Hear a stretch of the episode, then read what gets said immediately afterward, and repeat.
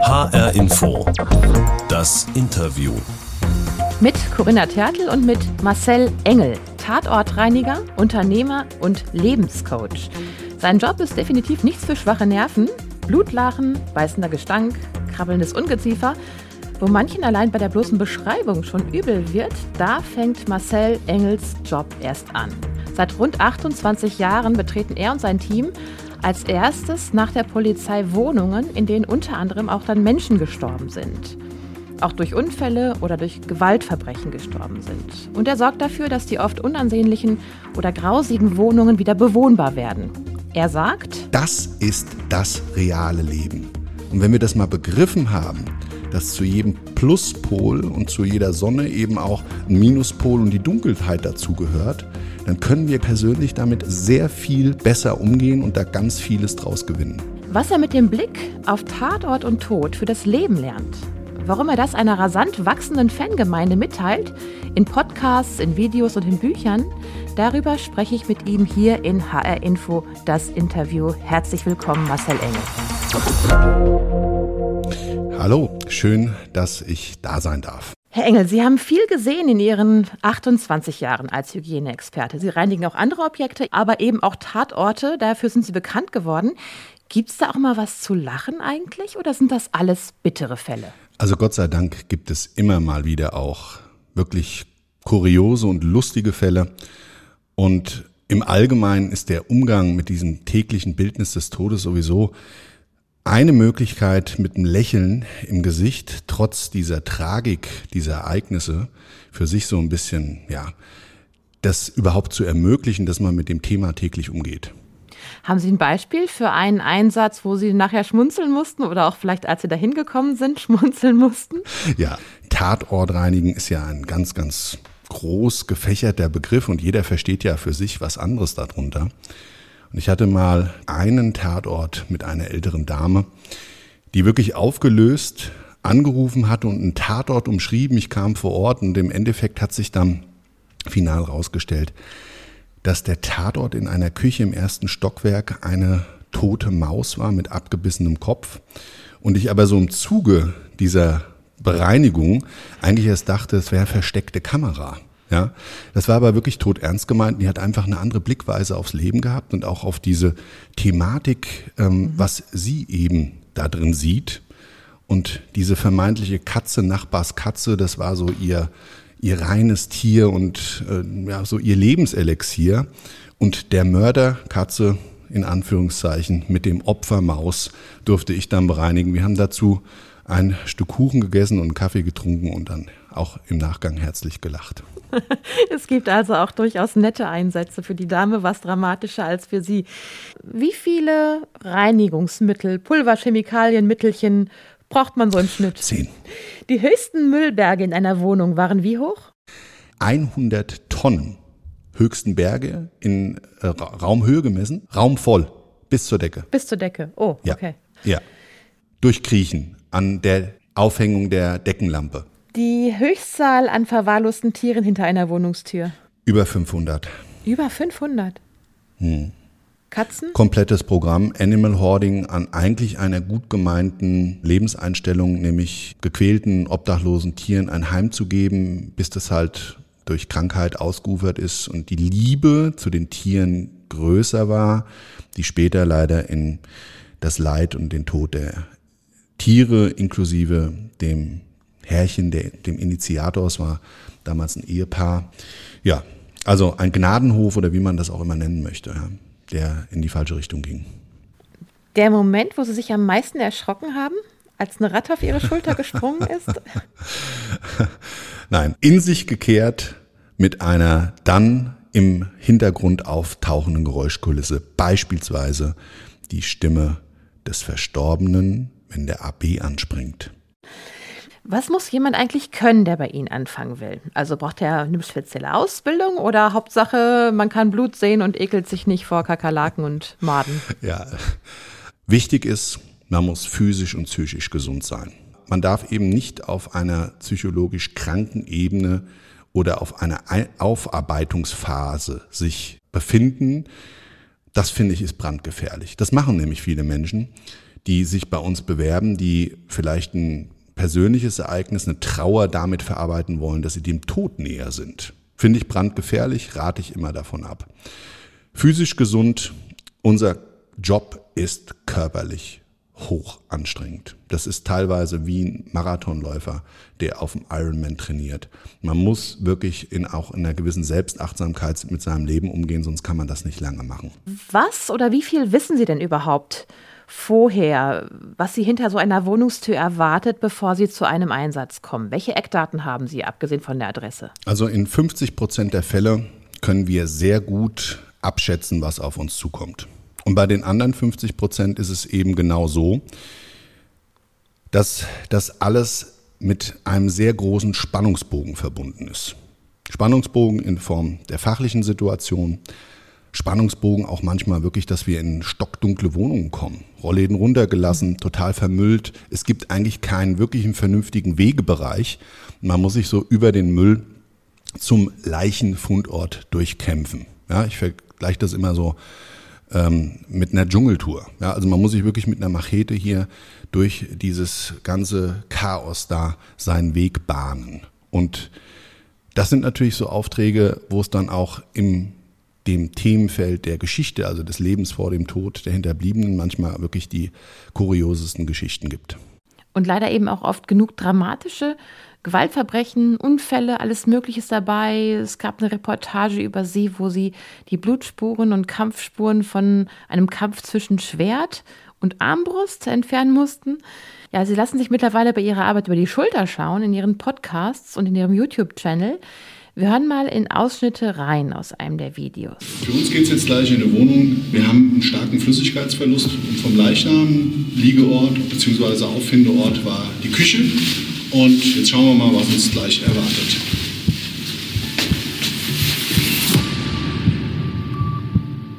Also wir wussten von diesem Auftrag lediglich, dass der Leichnam mehrere Wochen auf dem Boden gelegen hat. Der Leichenfundort selber war durch die Rettungskräfte ein bisschen abgedeckt mit Decken und Textilien.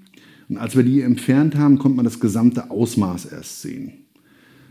Diese braune, breiige Masse, die wir so aus langen Leichenfunden kennen, gepaart mit einer öligen, fettigen, stinkenden Körperflüssigkeit, die sich auf dem gesamten Boden befunden hat und überall Maden. Da war so ein Haufen schwarze Masse mit Kopfhaaren, verklebte Kopfhaut. Es musste nicht nur abgereinigt werden, wir mussten auch Boden und Oberflächen entfernen, rückbauen und uns dann auch noch um die Nachbarschaft. Und als wir dann vor Ort waren, sind wir natürlich alle nachdenklich geworden. Wie ist denn der Mann überhaupt gestorben und warum hat er vor allen Dingen so extrem lange dort unbemerkt in seiner Wohnung gelegen? Und es war zu vermuten, dass der wahrscheinlich an Herzinfarkt auf den Boden gestürzt ist und es einfach nicht mehr zum rettenden Telefon geschafft hat. Wenn Menschen so lange unbemerkt in der Wohnung liegen, dann fragst du dich einfach als Mensch, warum ist das so? Warum hat ihn keiner vermisst? Gab es da nicht irgendjemanden, den das interessiert hat?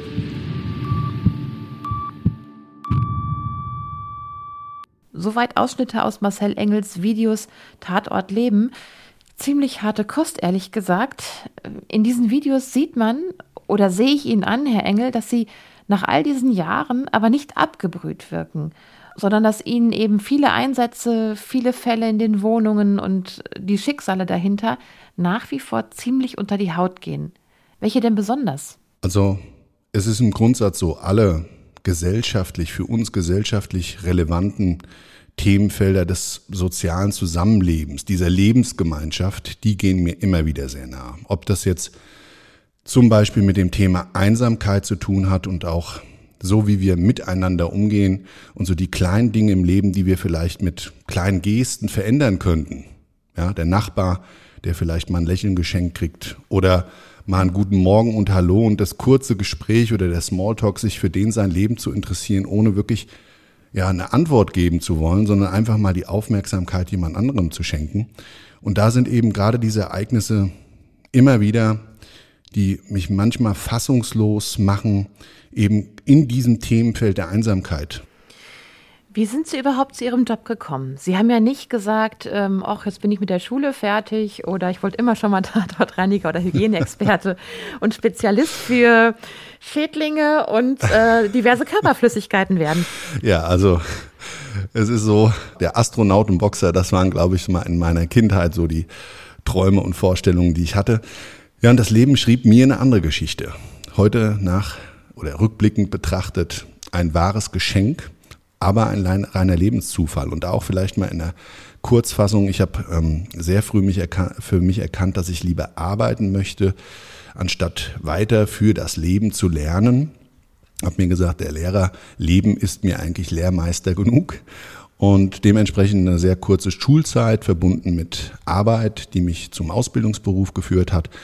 Und aus diesem Kfz-Mechaniker, den ich ursprünglich mal gelernt habe, und Karosseriebauer ist dann mit 20 schon dieser Drang in die Selbstständigkeit gekommen. Ich bin Abschleppunternehmer geworden, damals zusammen in Verbindung mit meinem Vater. Und nach kurzer Zeit gab es den ersten Auftrag eines Suizidfahrzeuges, also dieses einzuschleppen, sicherzustellen für den Versicherer. Und die haben mir das damals zum Kauf angeboten. Die Versicherung hat gesagt, möchten Sie das Fahrzeug haben, können Sie es gerne übernehmen. Und ich sag's mal so, in meiner Wertewelt mit 20 war natürlich das Geldverdienen ein ganz, ganz großer Fokus. Deshalb bin ich Unternehmer geworden. Ich wollte Spaß haben, ich wollte selbstständig sein und wollte möglichst viel Geld verdienen. Und das möglichst schnell. Und das Auto hat sich so für mich als Riesenchance dargestellt. Es wurde dann echt schwierig, weil damals gab es weder Google, noch irgendwelche Bücher über das Tatort reinigen. Ich habe das Fahrzeug gekauft und wusste dann überhaupt nicht, wie es weitergehen soll. Und das Finale der Geschichte nach vielen Starts oder Versuchen, dieses Fahrzeug zu reinigen, war dann wirklich meine Oma mit ihren Haushaltstipps, die es gebracht hat. Ich habe dann einen ganz tollen Käufer kennengelernt und wir haben ihm damals oder ich ihm das Fahrzeug verkauft und dabei festgestellt, dass das Wort Tatort reinigen bei vielen Menschen auch zu der Geschichte dieser Tatorte wie so eine Art Schlüssel zu einer anderen Bewusstseinsebene ist. Man hat eine unheimlich hohe Aufmerksamkeitsspanne von dem Gegenüber, die man geschenkt bekommt und habe dann irgendwann festgestellt, dass es das ist, was ich für mich beruflich auch dauerhaft machen möchte, nämlich Tatorte reinigen. Aufmerksamkeit, sagen Sie gerade, also einfach, weil Sie das Interesse bekommen, weil jemand wissen möchte, was ist denn da passiert? Ja, also ich glaube, in jedem von uns steckt ein Stück weit ja, die morbide Faszination.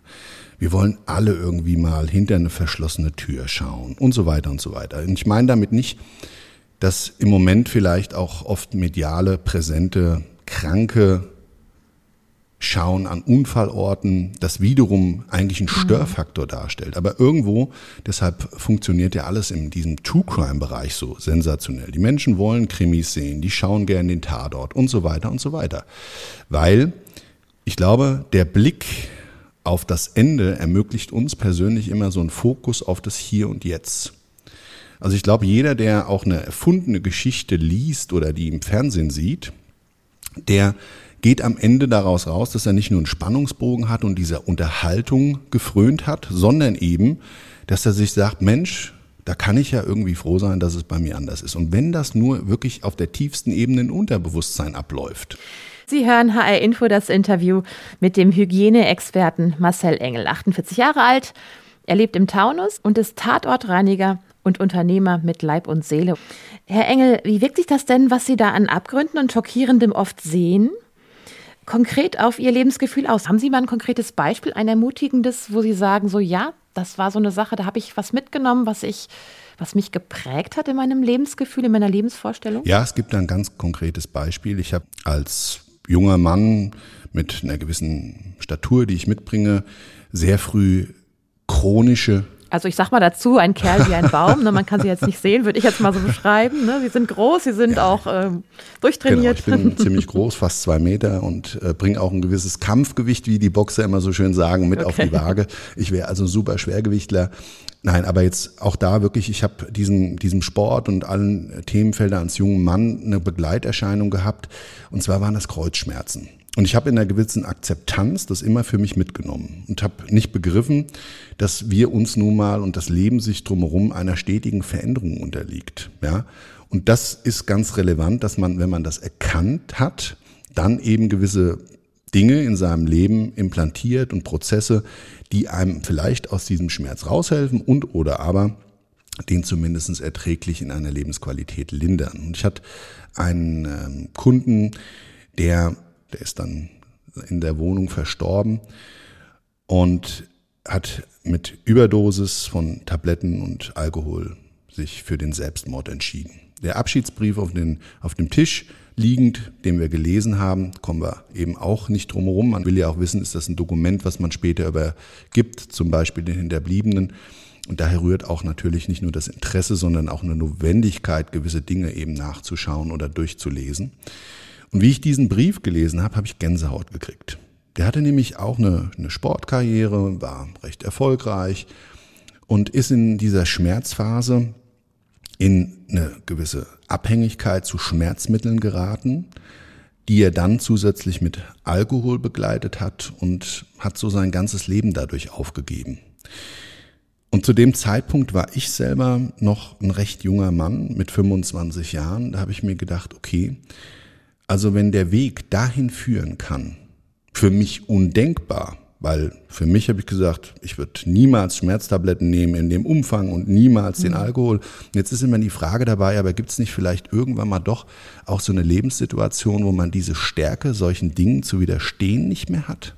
Also ein ganz anderes Themenfeld, ein, ein ich sage jetzt mal, ein Kometeneinschlag im persönlichen Leben durch einen Verlust eines anderen Menschen oder, oder, oder der eben dazu führt, dass man diese, diese Resilienz, diese, diese Widerstandskraft gegen solche Einflüsse dann eben nicht mehr hat, sich dem hingibt und vielleicht in eine Abhängigkeit gerät. Und da habe ich mich selber wiedergefunden und das ist einer der Dinge, die mein Leben für immer verändert haben.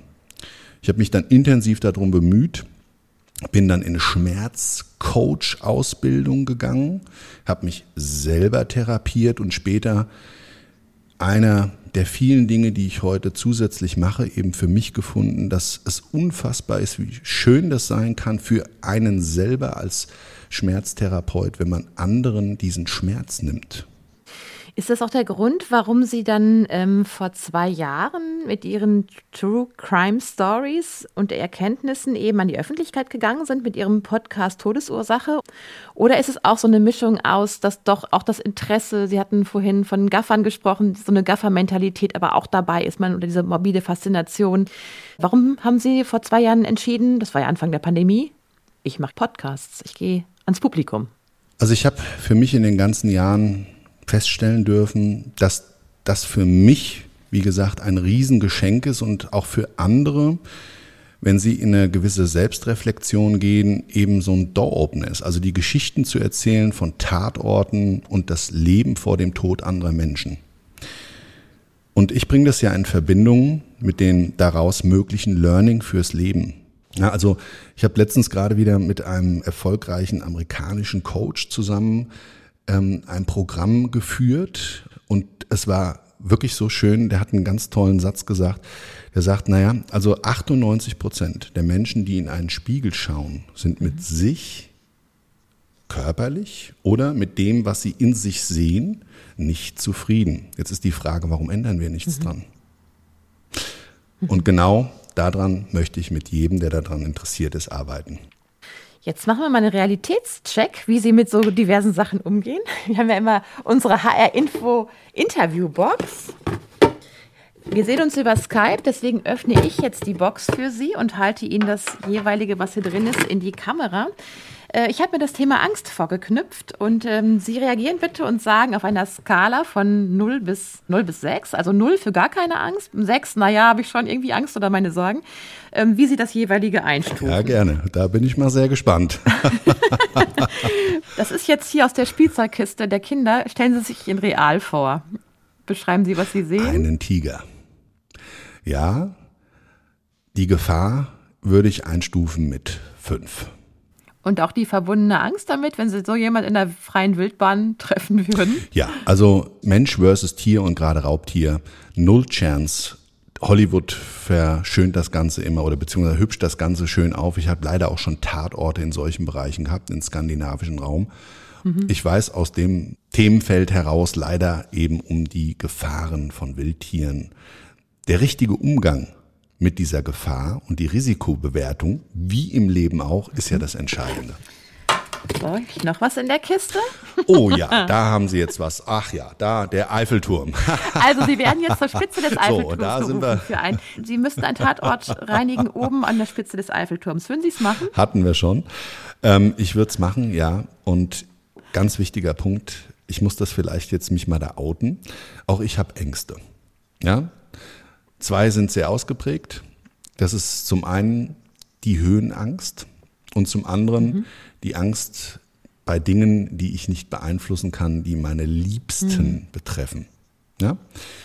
Und bei der Höhenangst, da ist es ja so, dass man eben sehr gut eben in diesem Themenfeld mit Ängsten arbeiten kann. Phobien, Spinnen und so weiter, diese ganzen Themenfelder, das kann man sich abtrainieren. Ich hm. bin auch mittlerweile so weit, und da gibt's eine kleine Geschichte, der Eiffelturm, meine Kinder, wir sind jedes Jahr einmal in Paris, wir haben auch eine Filiale da mittlerweile. War es mal so, dass meine Kinder dann alt genug waren, meine Kleinen, und haben gesagt, Papa, wir würden mal gerne auf den Eiffelturm. Mhm. Ja, dann standen wir da unten, da habe ich gesagt, herzlichen Glückwunsch. Aber ich wollte ja meinen Kindern eben nicht das vermitteln, dass man davor Angst haben muss, also Zähne zusammenbeißen und durch. Und ich hatte wirklich Schiss. Ich habe mir gedacht, oh Gott, oh Gott, oh Gott. Und dann ist natürlich für jemanden, der so rational denkt wie ich, ähm, die statische Thematik und wie man sich das dann auch beim Flugzeugfliegen, Menschen, die also Flugangst haben und so weiter, wie man sich das alles so rational eben vorstellen kann, die Wahrscheinlichkeitsrechnung und so weiter und so weiter. Dann habe ich mir gedacht, also jetzt mal wirklich, du glaubst an Bestimmung des Lebens? Da habe ich gesagt, ich glaube ganz sicher nicht daran, dass meine Bestimmung ist, dass das Ding heute zusammenbricht, was überhaupt nicht geht, ja, und mhm. ähm, das eben dann für dich zur tödlichen Falle wird. Da habe ich gesagt, jetzt bist du hier in Paris, kannst deinen Kindern etwas was Unvergleichbares und dir selbst schenken, nämlich mit der Familie, mit den Liebsten zusammen den Ausblick über diese wunderschöne Stadt genießen. Und darauf habe ich mich fokussiert und es hat wirklich sehr gut funktioniert. Und seitdem, sage ich mal, fühle ich mich in Höhen wesentlich wohler. Sie dürfen sich nicht unbedingt bewegen und schwanken, das, da bin ich jetzt nicht so begeistert, aber ansonsten funktioniert das super. Seit zwei Jahren sind Sie ja quasi nicht mehr zu bremsen. Sie sind so eine Art Tausendsasser geworden. Podcaster, Protagonist in Ihrem eigenen Videochannel, Buchautor. Im Herbst ist Ihr erstes Buch rausgekommen. Drei weitere Bücher entstehen gerade. Im Dezember dann auch noch Ihr erstes Magazin, Live or Die Mac. Sie treten als Speaker auf und gehen Ende des Jahres auch auf Deutschland-Tour mit Ihren Stories und Ihren Anregungen böse Zungen könnten ja auch sagen, ach, da hat jemand eine gute Marktlücke entdeckt oder ist ein authentischer Mensch, der etwas zu sagen und der wurde für den Karren gespannt, den kann man ganz gut vermarkten. ja, also im Grundsatz ist es so, ich sag's mal so, wenn man etwas tut, was man liebt, wenn man das wirklich voller Hingabe macht, dann wird das immer erfolgreich sein. Und dass das natürlich, und Menschen verbinden ja hier in unserer Gesellschaft Erfolg mit dem wirtschaftlichen Anteil. Das sehe ich komplett anders. Das ist für mich überhaupt nicht mehr relevant. Natürlich Zeit gegen Geld und wir haben hier einen Riesenapparat, den wir drehen und wenn Menschen sich auf was einlassen, dann sollen die auch wirklich was Schönes geschenkt kriegen. Für ihre Zeit, die sie bereit sind, mir gegenüber zu opfern. Das ist ihre Lebenszeit, das Wertvollste, was die haben, dass das ganze Geld kostet und vielleicht auch gerade so Coaching-Dinge dann auch in einem Rahmen sind, wo man der ein oder andere nachdenklich wird. Ähm, ich glaube, das sollte man im Grundsatz mal ausblenden. Alles im Leben kostet etwas. Alles. Das, was wir alle möchten, wir möchten nie einen zu hohen Preis bezahlen. Und was wir alle möchten, wir möchten möglichst das Beste dafür bekommen. So, und da muss sich halt jeder selber entscheiden, ob ich jetzt zum Beispiel in meinem Themenfeld für jemanden da draußen, der etwas konsumiert, und wir haben ja auch ganz, ganz viel Free Content, also was überhaupt nichts kostet, ja. Äh, und das ist übrigens das weitaus größere Angebot, dass wir Menschen schenken, weil wir sagen, okay, wir wollen bewegen. Und das ist kein Marketing-Tool, sondern das ist wirklich Dinge, die mich beschäftigen. Und das ist so das, warum ich es persönlich mache. Zum Schluss, Herr Engel, hätte ich gerne noch ein paar Halbsätze von Ihnen. Ich habe eine kurze Liste und lese Ihnen die vor und Sie antworten mir bitte eben mit der Vervollständigung des Satzes, ja? Die Bilder aus den Wohnungen im Kopf werde ich wieder los, indem ich Self-Care betreibe. Meine Kraftquelle ist oder sind Meine Liebsten, das heißt Frau, Kinder, Freunde. der Tod ist für mich Das ist eine gute Frage. Eigentlich nur eine Frage der Zeit. das Leben ist für mich Das größte Geschenk. Marcel Engel, Jahrgang 73, aufgewachsen in Schwalbach am Taunus, vierfacher Vater, Tatortreiniger und Unternehmer aus Leidenschaft, der sagt, der Blick auf die Tatorte, der Blick auf den Tod und die bewegenden und tragischen Schicksale davor, der lehrt ihn viel über das Leben. Und diese Anregungen gibt er anderen Menschen weiter in Podcasts, Videos, Büchern oder auf der Bühne. Herr Engel, ganz herzlichen Dank für das Gespräch. Ja, vielen Dank, dass ich in diesem Format dabei sein durfte. Das war HR Info, das Interview mit Marcel Engel. Das Interview gibt es auch als Podcast in der ARD Audiothek und auf hrinforadio.de und überall da, wo es Podcasts gibt. Und mein Name ist Corinna Tertel.